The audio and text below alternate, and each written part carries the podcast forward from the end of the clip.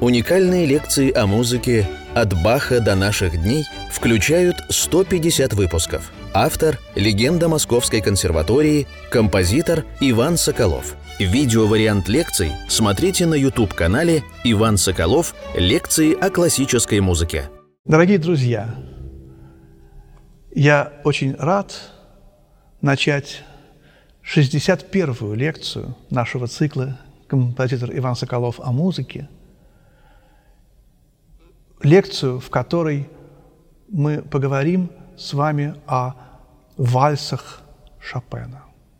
Что может быть более естественное, известное, гармоничное, как вальсы Шопена? Слово «вальс» сразу ассоциируется с Шопеном, как фуга Баха. Правда, еще есть мазурки Шопена, вот, но ведь если мы вспомним, э, у Шуберта почти не было вальсов, мало – Шуберта были лендлеры.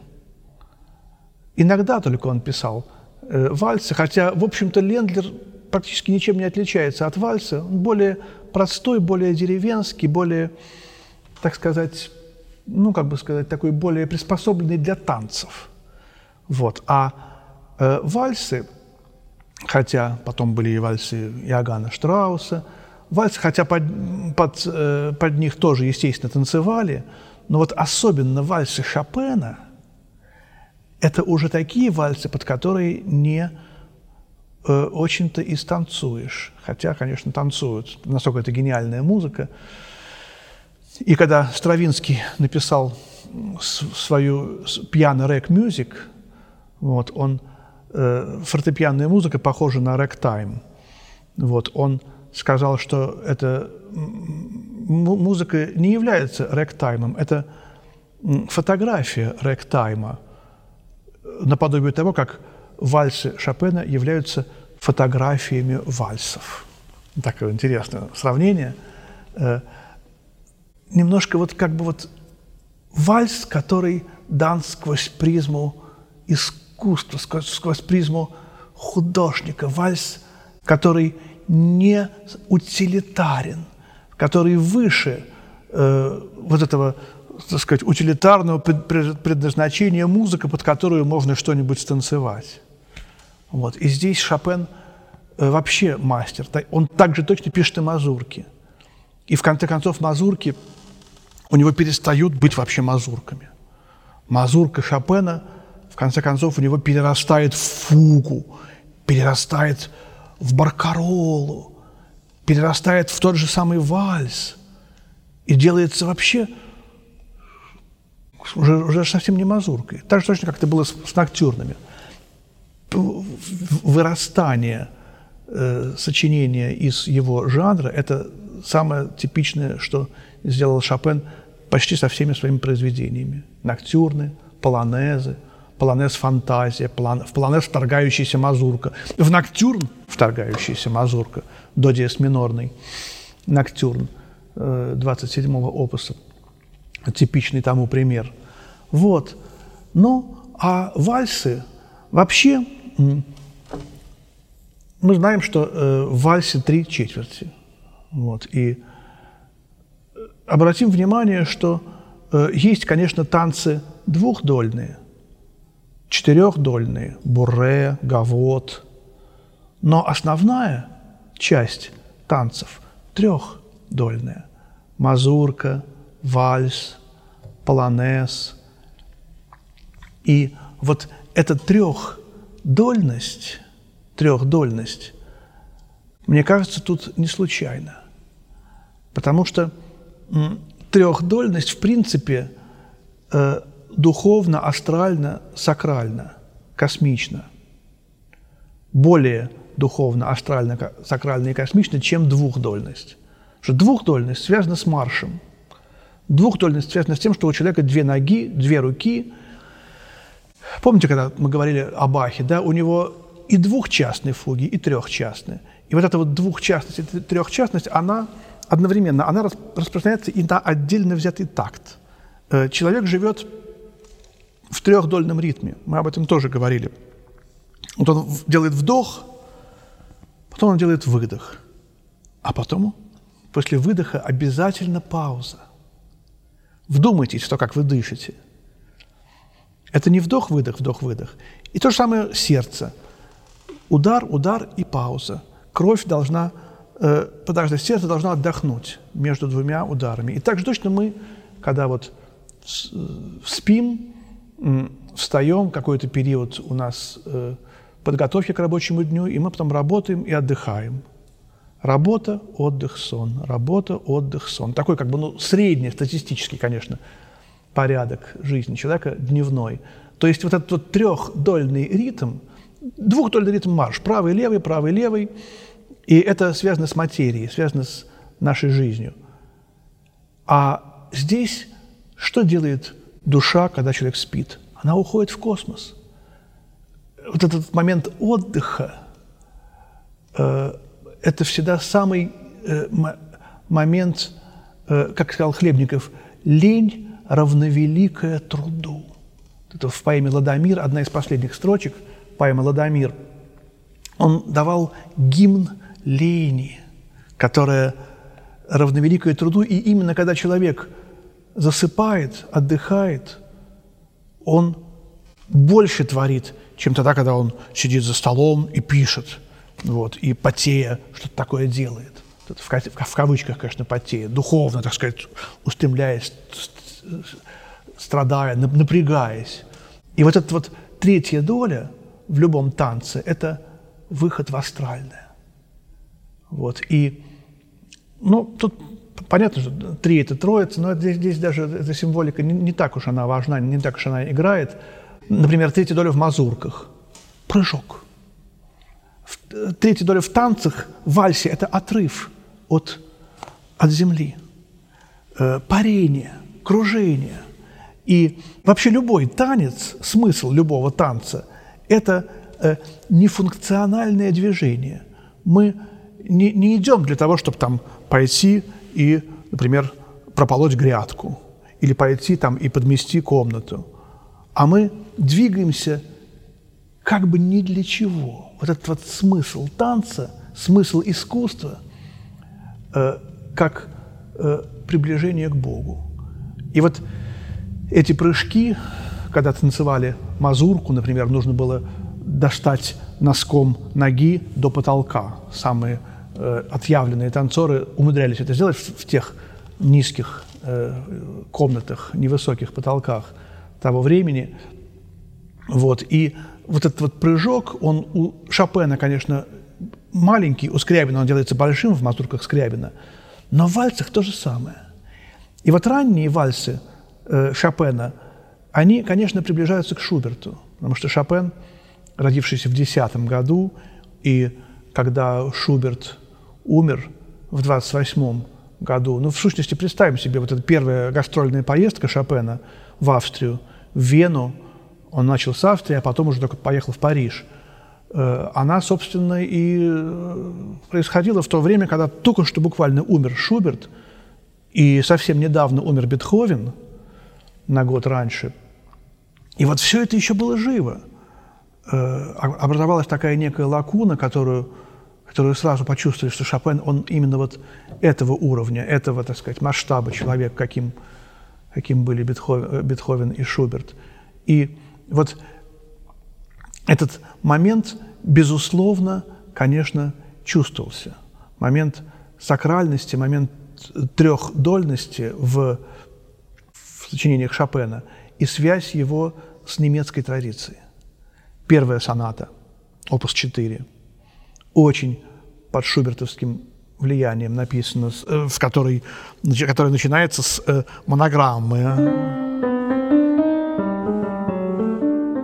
Одноголосие, правая рука играет тему, как, как, как будто фуга почти, да? Но первые ноты – это до и си, ЦХ. Вот она, монограмма. Шопен, ну, условно, шутливо говоря, дает нам свою визитную карточку. Вот я, Фредерик Шопен. Фа и до Э, фа, до и си, потом это самые главные будут ноты.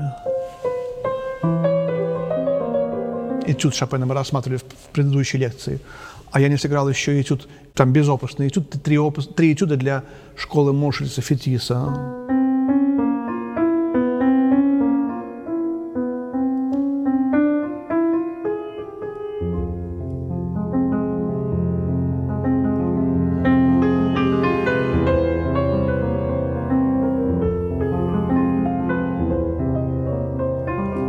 Тоже начало, видите, фа минорная вещь. Очень любит Шопен фа минор. И начинается си до.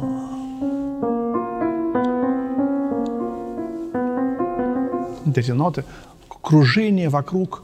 Э, об этом мы говорили уже, когда баллады разбирали, сейчас четвертую балладу наиграл. Да, и вот, и вот вальсы. Вот пример, э, скажем, вот раннего, э, раннего стиля шопеновских вальсов –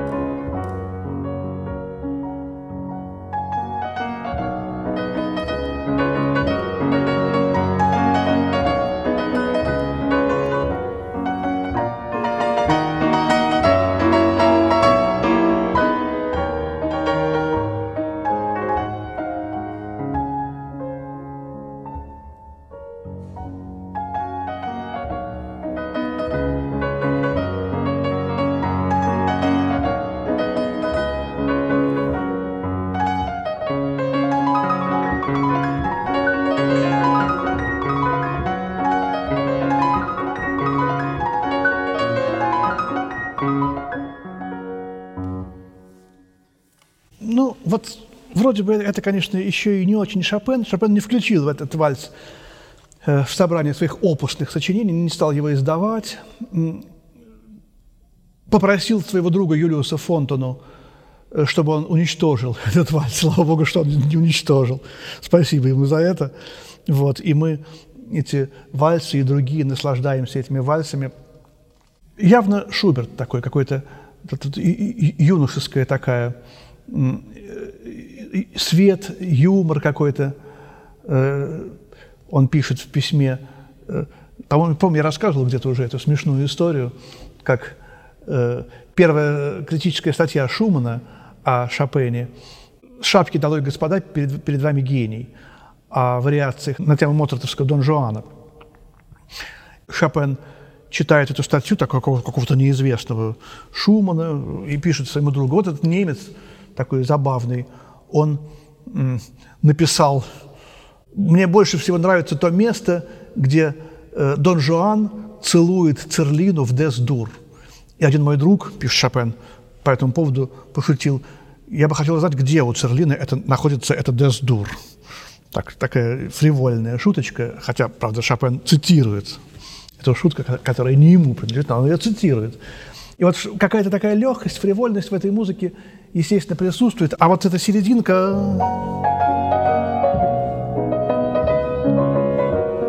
Она, она итальянская. И здесь вторая э, такая, в общем-то, второй источник творчества Шопена – это Беллини.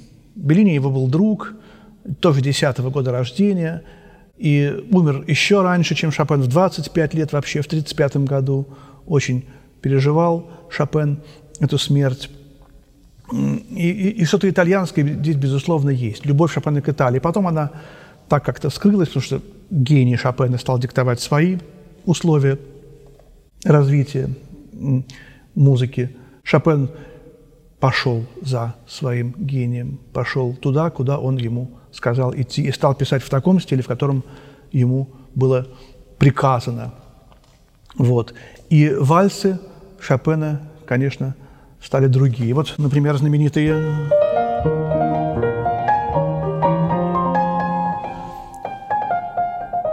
В чем гениальность этого первого большого блестящего вальса? Смотрите, опять Бах! Он Баха даже в вальс э, помещает. Опять это, этот мотив Голгофы, мотив воскресения. Ну, конечно, здесь уже явно не Голгофа совершенно. Здесь, здесь радость от того, что воскресает Иисус. Мы, мы, мы стремимся вверх, мы воспаряем куда-то. В прошлый раз мы занимались этюдами, И я э, говорил об этом движении э, локтей, которые напоминают нам о том, что мы были когда-то ангелами, и у нас были когда-то не, руки, а крылья, и мы хотим сейчас взлететь. И вот я помню, когда играл мой великий учитель Николай Павлович Станишевский, он играл вторую тему Скерца, второго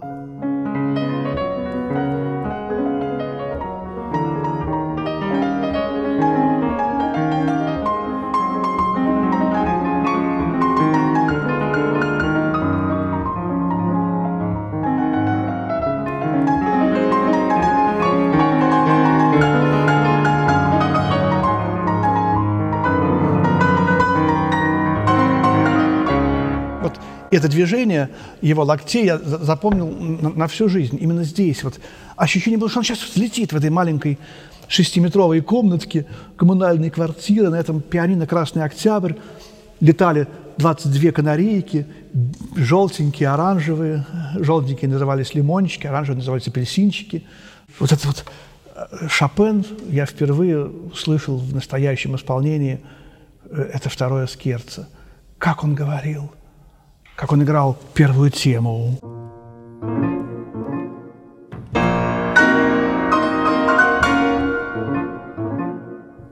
Этот образ, его две руки, как какие-то два ежика с какими-то иголочками.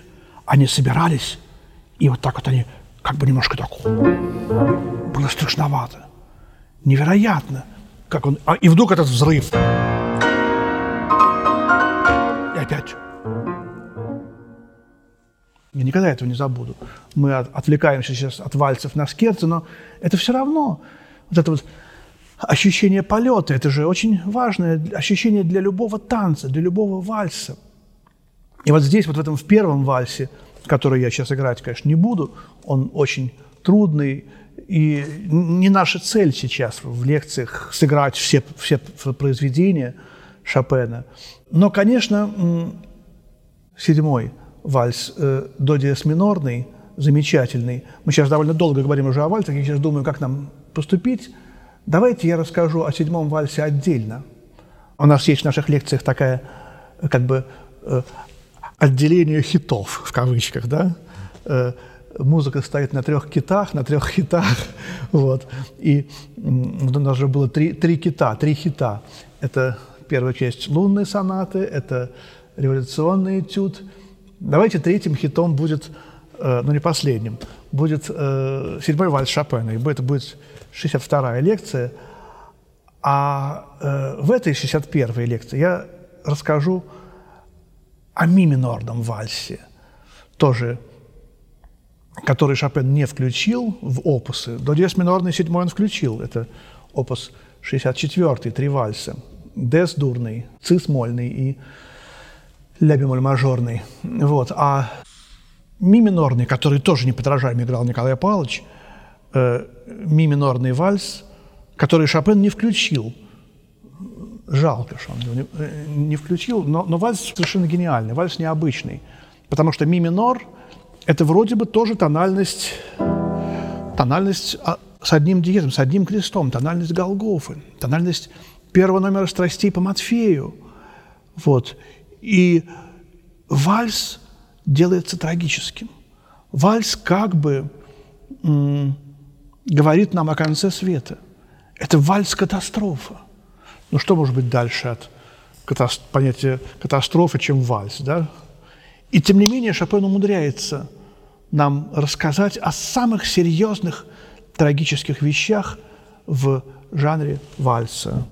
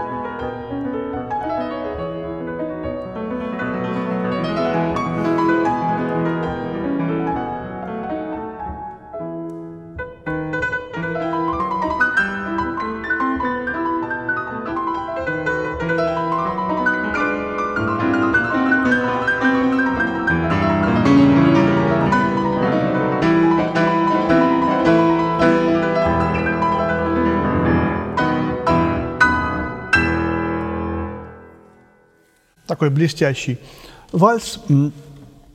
Тоже, конечно, сейчас не совсем получился. Все пианисты очень переживают, когда что-то не получается. Любая фальшивая нота – это какая-то катастрофа, это конец света. Вот. Но когда лекция, то немножко думаешь, а ладно, главное что-то сказать об этом, все равно будет какое-то лучшее исполнение, все равно есть в интернете миллион прекрасных записей. Ощущение того, что в вальсе, вот, например, например здесь,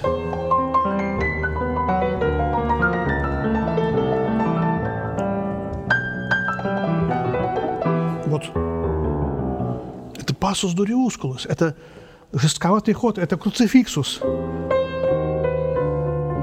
Это в той же тональности, что и баховский круцификсус распят.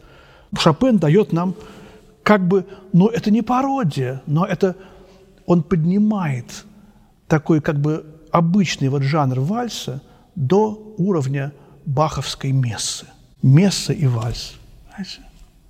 Невероятно. Вот за это я люблю вальсы Шопена, и о других из них мы поговорим в следующий раз. Это была 61-я лекция нашего цикла «Композитор Иван Соколов о музыке». Всего доброго.